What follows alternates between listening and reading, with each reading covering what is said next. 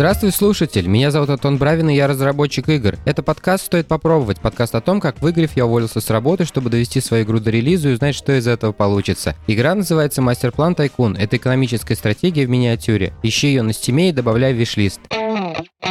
Я забрал машину из сервиса, и теперь я знаю, что, оказывается, можно регулировать высоту руля самому, потому что, когда я в нее сел, у меня руль уперся в колени, я думал, что, возможно, я стал больше за те там полторы недели, пока у меня не было автомобиля, но оказалось, что просто руль опустили. Ну, я знал, естественно, что его можно регулировать, но я был почему-то уверен, что это делается либо в сервисе, либо это, если ты знаешь сам, надо там куда-нибудь пару отверток сунуть, что-нибудь зажать, подкрутить, и только тогда можно поменять высоту руля. Оказалось, что нет, там просто есть защелка. Поэтому теперь, когда Лена садится за руль, можно ей попробовать этот руль опускать. Иными словами, просто неделя открытий. Знаете, в «Капитане Врунгеле» была фраза в мультфильме «Как корабль назовете, так он и поплывет». Наверное, это там было. Сейчас, если я ошибся, будет, конечно, неудобно. Но я очень долгое время искал название для своего предприятия, потому что можно, конечно, выпускать игры под собственным именем. Некоторые люди так делают, но это немножко расходится с моей целью, так как мой основной план состоит в том, что рано или поздно я наберу, наверное, себе людей, вместе с которыми мы сможем делать игры. И мне не придется все это делать одному. И первую игру я, конечно, могу выпустить от своего имени, но потом придется как-то прыгать на какой-то другой бренд, и это не очень продуктивно, потому что любая активность — это некий вклад все равно в бренд компании или бренд разработчика. Проблема эта для меня была не новая, я довольно много времени потратил на размышления об этом, что и как это должно быть. У меня было несколько попыток, связанных с тем, что я пытался придумать какой-то бренд и тащить его за собой, но если ты чем-то занимаешься один, очень сложно вытаскивать а, еще какой-то бренд, то есть э, люди, приходится людей куда-то редиректить, они не понимают, как это связано друг с другом.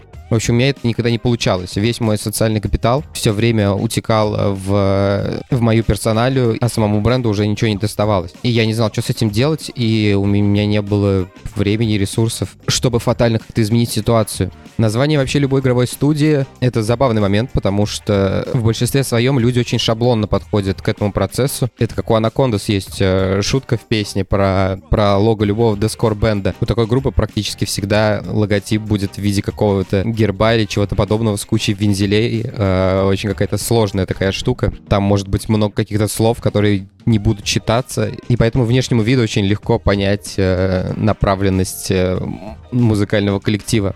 Э, с игровыми студиями что-то похожее происходит, и название компании всегда делится на три категории. Первый, который мне очень сильно не хотелось использовать, это использование в названии каких-то игровых э, терминов. Я очень не хотел, чтобы моя компания называлась как-то типа Double Potion Checkpoint Games. Во-первых, потому что самые простые и хорошие очевидные слова уже заняты, а какие-то более сложные комбинации на мой взгляд, как-то уже глуповато звучат. Слава богу, большинство таких слов уже расхватали, и э, не то чтобы это мейнстрим, сейчас так компании называть. Вторая большая группа названий — это бренды, использующие какие-то фундаментальные монструозные слова, типа там монолит или void, слова, показывающие какую-то фатальность, глобальность и закадочность. Стратегия неплохая, такое название пытается как бы создать какой-то характер для студии, отгородиться от внешнего мира, в общем, задать некий тон взаимоотношений между разработчиком и игроком. Опять же, все очевидные, простые, доступные, хорошие названия были заняты. Во-вторых, это немножко не подходит мне по духу. Я никогда не хотел ставить стену между собой и кем-либо, поэтому этот вариант мне тоже не подходил. Есть третья группа, она начала появляться не так давно, может быть, там не больше пяти лет назад. Это названия, привязанные к какой-то ситуации. Очень часто эти названия берут себе э, ребята, которые, например, ушли с какой-то крупной студии, или, а если еще на фоне какого-нибудь скандала или сокращений.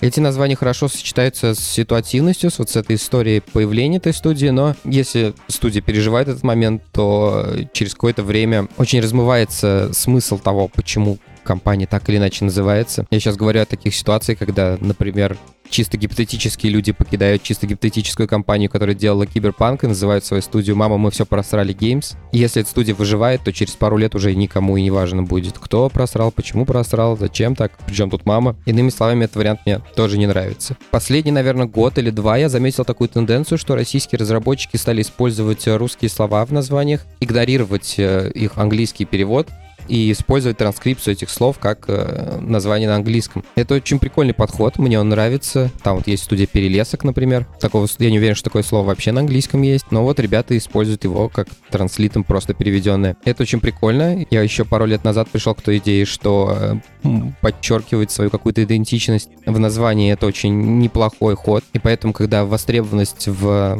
названии для меня встала в полный рост, я решил пойти по этому пути. Я, наверное, несколько месяцев потратил на то, чтобы прошерстить всякие статьи про Советский Союз, про то, какие бренды существовали в это время, как вообще строился нейминг. И тут меня тоже ждало разочарование, потому что некоторые хорошие слова, подходящие для брендов, были уже заняты, но было очень много политически окрашенных или военно окрашенных существительных, и мне не хотелось на себя брать вот этот лишний груз, э, потому что у меня нет цели закладывать какую-то политическую повестку в свое предприятие, в свой бренд. Но в какой-то момент я сдался и решил шагнуть еще глубже, посмотреть, что мне может предложить имперская Россия. И у меня, конечно, были подозрения, но теперь я знал точно, что, наверное, процентов 90 всех дореволюционных предприятий назывались именами своих создателей. И так получилось, что я пришел к тому, с чего начал. И так как я уже потратил кучу времени на это и не нашел маломальски подходящего варианта какого-то, я понял, что вот это именно та дорожка, по которой я должен идти. Если у меня нету возможности и навыков отделить бренд, под которым я хочу выпускать свои продукты от себя лично, если у меня есть какой-никакой социальный капитал в этой области, то это лучший вариант. И зачем тогда страдать? Но мне нужна была какая-то приставка, которая обозначает то, что это предприятие не одного человека, а какой-то группы.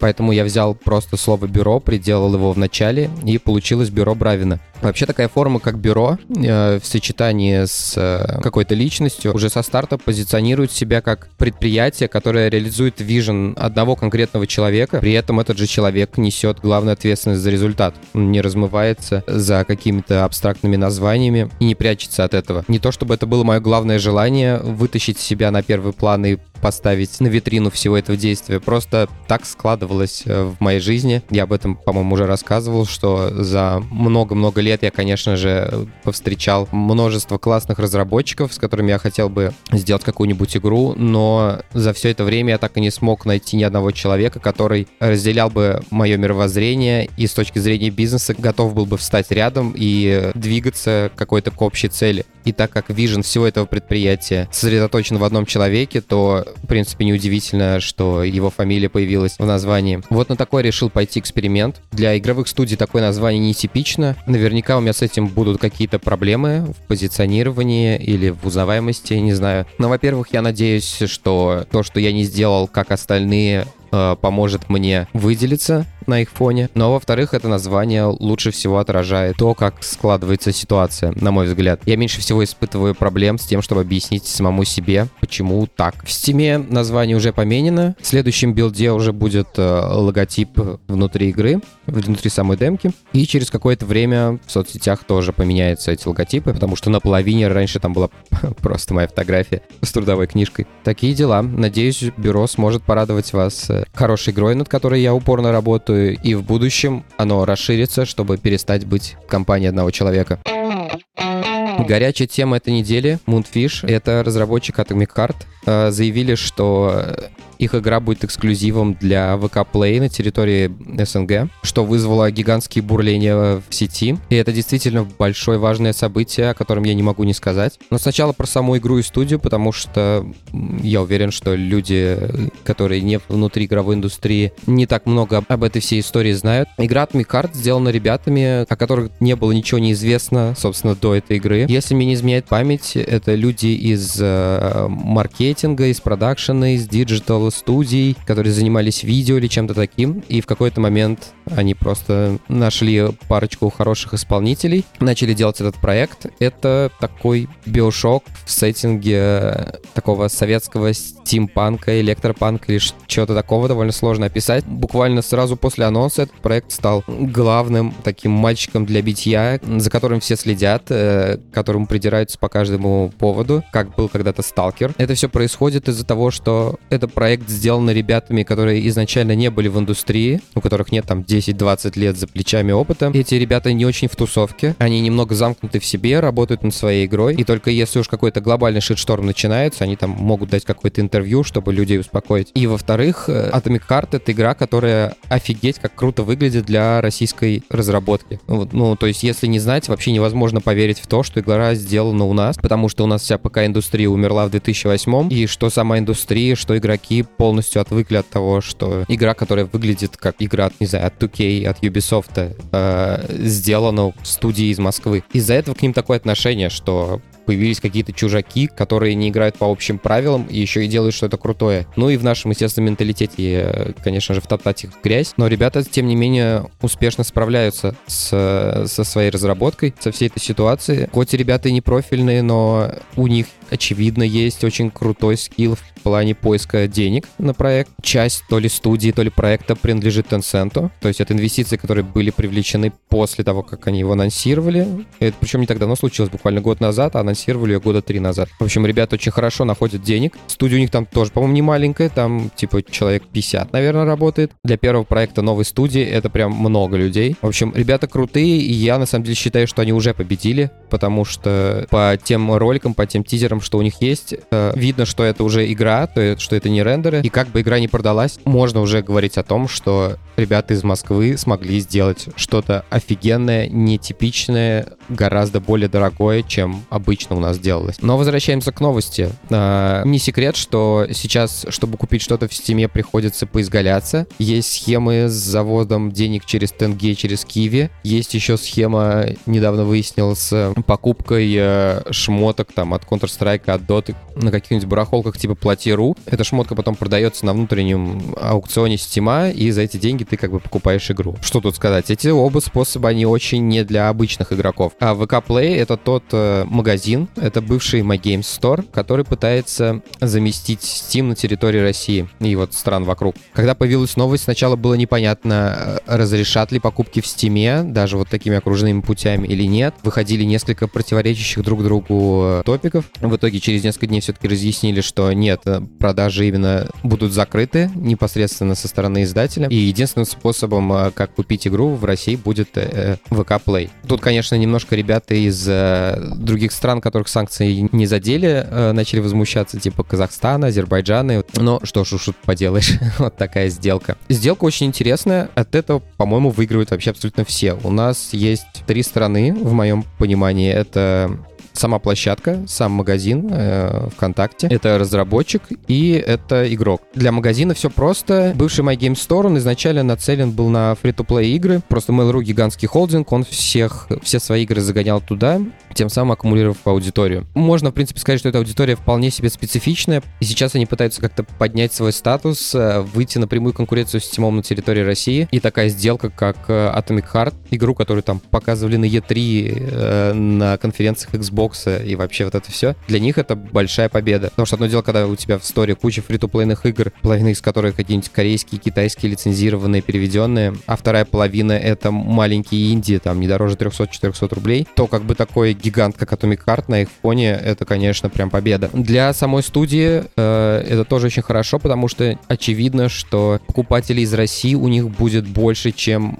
принято для международного релиза игры, потому что о них знает вся геймерская тусовка, и условно, если Ubisoft там на 100 Assassin's Creed там 2-3 продаст в Россию, то Atomic Heart может на 100 продаж сделать 20-30 внутри страны. При том, что Steam из этих 20-30 вырежет, скорее всего, процентов 80 людей, которые не захотят и не будут заниматься вот этим всем. Это хороший шанс вернуть э, этих людей, дать им возможность просто и легально, нормально заплатить за игру. Это раз. Во-вторых, во-вторых, я думаю, сделка подразумевает э, какой-то кэш. Этот кэш поможет студии немножко более безопасно пережить этот период постзапуска. Возможно, они в нем и не, не нуждались, но, но мне кажется, кэш там все равно есть. Э, не знаю, насколько большой. Также у меня есть ощущение, что, скорее всего, у них была какая-нибудь индивидуальная позиция по доле магазина. То есть, когда вы продаете в магазине, вот, например, в Steam, Steam забирает себе 30% от тех денег, которые заплатил пользователь. У Mail.ru же у них позиция такая, что вы можете платить 5%, если вы вы привели этого пользователя. То есть там реферальная ссылка, если человек пришел по ней и заплатил, купил игру, магазин заберет только 5%. Ну, это классная схема в плане привлечения и затаскивания пользователя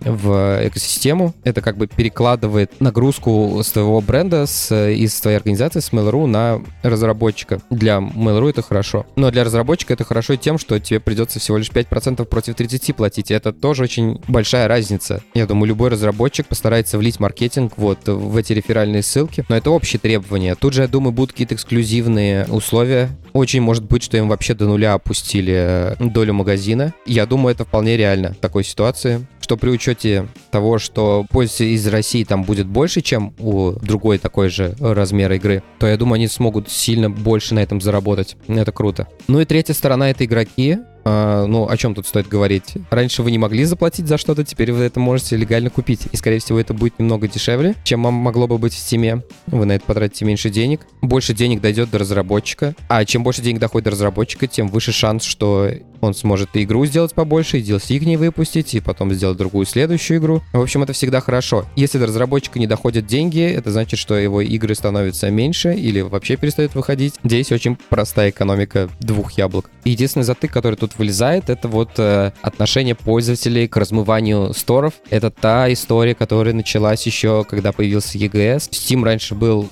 уверенным монополистом. Если человек хотел купить ПК-игру, он шел в Steam, если там нет этой игры, он ее не покупал. Потом, когда появился EG Store, появилась некая эксклюзивность, игры начали расползаться по магазинам. Некоторые разработчики утащили это все в свои лаунчеры, там Ubisoft, Electronic Arts. И у людей с тех пор очень сильно бомбит от этого, потому что люди очень сильно привязываются к платформе эмоционально. Но в нашем случае удар сильно смягчен, во-первых, EGS, во-вторых, санкционными политиками в плане платежей, потому что если бы всего это не было, это была бы чисто рыночная история. Типа у тебя есть мага... два магазина, один заплатил денег за эксклюзивность, со второго магазина продажи сняли. Вот тогда бы шитшторм поднялся бы очень большой. С одной стороны, я могу понять этих людей. В плане столько каких-то эмоциональных э, сил было вложено в эту платформу, настолько сильно к ней прикипели. Но, с другой стороны, наш мир меняется, и сейчас все движется к тому, что очень может быть, что будут возникать какие-то локальные магазины на крупных рынках. Тот же самый Китай. В Китае мы не можем выйти просто просто так. Если мы говорим, например, про Android, и мы можем просто открыть нашу игру в Китае на Android, но мы ни цента ни оттуда не получим. Чтобы оттуда получить хоть какие-то деньги, нужен издатель китайский, который запаблишит это все сам в эти 30 китайских сторов, и только тогда мы сможем оттуда как-то вытащить деньги. Соответственно, разработчику нет никакого интереса бесплатно э, выкладывать что-то на регион, в котором он не сможет заработать, поэтому никто так не делает. Поэтому Google Play на Китай не паблишатся люди. И остается вариант только идти к местным издателям. Здесь ситуация стремится в эту же сторону. И для индустрии с точки зрения денег это хорошо для локальной нашей индустрии. Если есть стор, который берет меньше процент, там еще можно какую-нибудь налоговую льготу у государства схватить, можно дешевле продавать эту игру. И самое главное, что у игроков есть доступ к легкой платежке. Это значит, что мы больше сможем продать, больше получить выручки и в следующий раз сделать игру больше и лучше. Никто специально с игровыми магазинами как бы не боролся. Это гораздо более высокоуровневая и сложная ситуация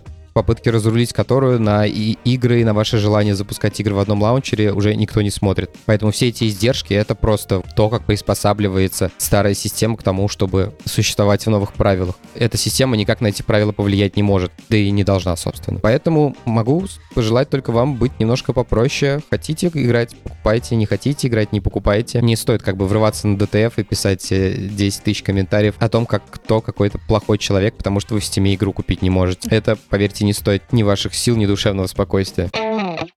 Итак, поделюсь этой недели.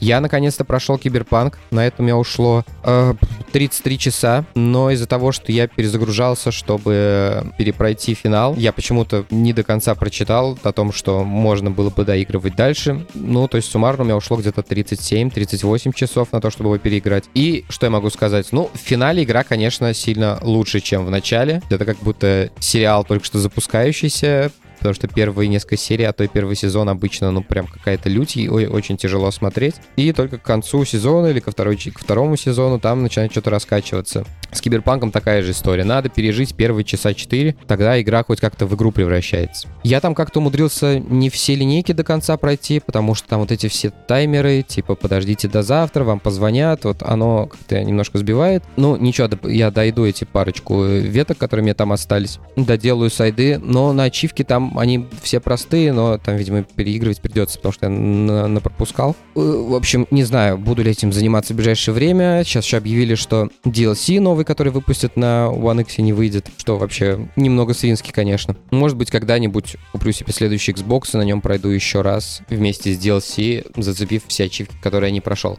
Кстати, если кто-нибудь знает, ачивки там общие между Xbox One и Xbox Series или разные, как были с предыдущим поколением? На 360 и One там а, разные айдишники у игр даже были, поэтому они не могли общими ачивками оперировать, да и вообще ничем общим не могли оперировать. Какая ситуация вот с Series и One? И, кстати, что интересно с четверкой и пятеркой по PlayStation? Если кто-нибудь знает, поделитесь, пожалуйста. Вторая моя поделюсь-ка связана, собственно, с Play. Как-то так получилось, что меня занесло на страницу Алодов онлайн. Для тех, кто не знает, это такой русский World of Warcraft. С World of Warcraft тоже сейчас проблемы. Если в Steam мы еще можем как-то деньги притащить окольными путями, с WoW это все очень супер сложно. Я не знаю, сколько там вообще отхлынуло игроков с русскоязычных серверов, но что-то по ощущениям процентов до 90. Ну, я сам уже не играю несколько лет, но судя по новостям и по тем способам оплаты, которые там можно сейчас провернуть, это мало реальные вообще вещи. Я, в общем, не представляю, как работают сейчас русскоязычные рилмы. Это просто, мне кажется, катастрофа какая-то для комьюнити. Но возвращаясь к колодам, я в них когда-то пробовал играть лет, наверное, 8 назад. И как-то мне тогда это совсем не понравилось, особенно на фоне Вовы. Это вообще любая проблема э, человека, который играет в MMORPG. Он обычно начинает либо с Вовы, либо с линейки, и э, каждое следующее MMORPG, они вообще не такие крутые, как э, то, с чего ты начинал, и уже играть в это во все не хочется. Естественно, ты сравниваешь с эталоном со своим. А лоды очень на Вов похожи, и мне почему-то просто захотелось каких-то похожих эмоций испытать. После киберпанка, после какой-то сюжетной игры, мне вот захотелось чего-то сильно другого. После того, как Blizzard вот эту э, штуку с оплатой сделали, у Алодов там резко вырос онлайн, Вообще это была фри-то-плейная игра с одним сервером, который был э, pay-to-play, ну типа по подписке, как Вов. После инцидента с Blizzard, назовем это так, э, они открыли еще 4 сервера, там народу привалило не шуточно. Я там дневники разработчиков посмотрел, это, судя по всему, они там сидели, типа в 10 человек ее пилили. А, когда вот это когда свистопляска началась, им там команду вернули, и маркетинг вернули, и ребят, которые видеоролики делают, вернули. В общем, они там довольные сидят на вот поработаем от души сейчас. Я начал на pay-to-play сервере играть. Там есть триалка на 14 дней. Ощущение очень прикольное на самом деле, потому что игра очень сильно, хоть ей 12 лет, она очень сильно напоминает ванильный WoW в плане какой-то своей динамики. По графике она даже, можно сказать, немножко не дотягивает до ванильного WoW. Ну, может быть, где-то вот там же на тех же уровнях находится. Но ощущения очень похожи. То есть как будто ты первый раз начинаешь играть в Warcraft, здесь что-то очень схожее. Также еще игра знаменита своим э, русским колоритом. Там есть несколько фракций, одна из которых кидает сильную аллюзию к такой э, советской России. С другой стороны, есть фракция, которая больше намекает на такую с, э, средневековую Русь. Там все эти ребята с высокими шапками ходят, вот, деревянные избы и все такое. Звучит это как клюква, но сделано это на самом деле очень неплохо. То есть если, мне кажется, какой-нибудь человек из Канады Канады лет 20 будет в нее играть, он вполне может воспринять ее как такой дженрик фэнтези-игру. Наше отношение к таким заскокам, оно сильно другое. Я понятия не имею, насколько меня хватит. Возможно, я только в этот триал просижу, и, возможно, даже не до конца. И, возможно, я вам первый и последний раз про, про лодов рассказываю. Но, возможно, я задержусь в них немного подольше, и, может быть, мы вернемся к этой теме. Ну, а может и нет. Это же МРПГ, не все любят МРПГ. И хоть MMORPG нравится не всем, но то, что нравится мне и нравится всегда, говорит спасибо ребятам, которые поддерживают меня на сервисе Boosty. Сегодня это Константин Молчанов, а также другие тиром пониже. Спасибо большое, что вы со мной. На этом у меня все. Спасибо, что были со мной на протяжении всего выпуска. Ставьте оценки, оставляйте отзывы на тех площадках, где вы слушаете подкаст. Тогда его смогут услышать большее количество людей. Также, если вам понравился этот эпизод, расскажите о подкасте своим друзьям. Я буду за это вам очень благодарен. Такие дела. До следующего выпуска. Пока. Bye.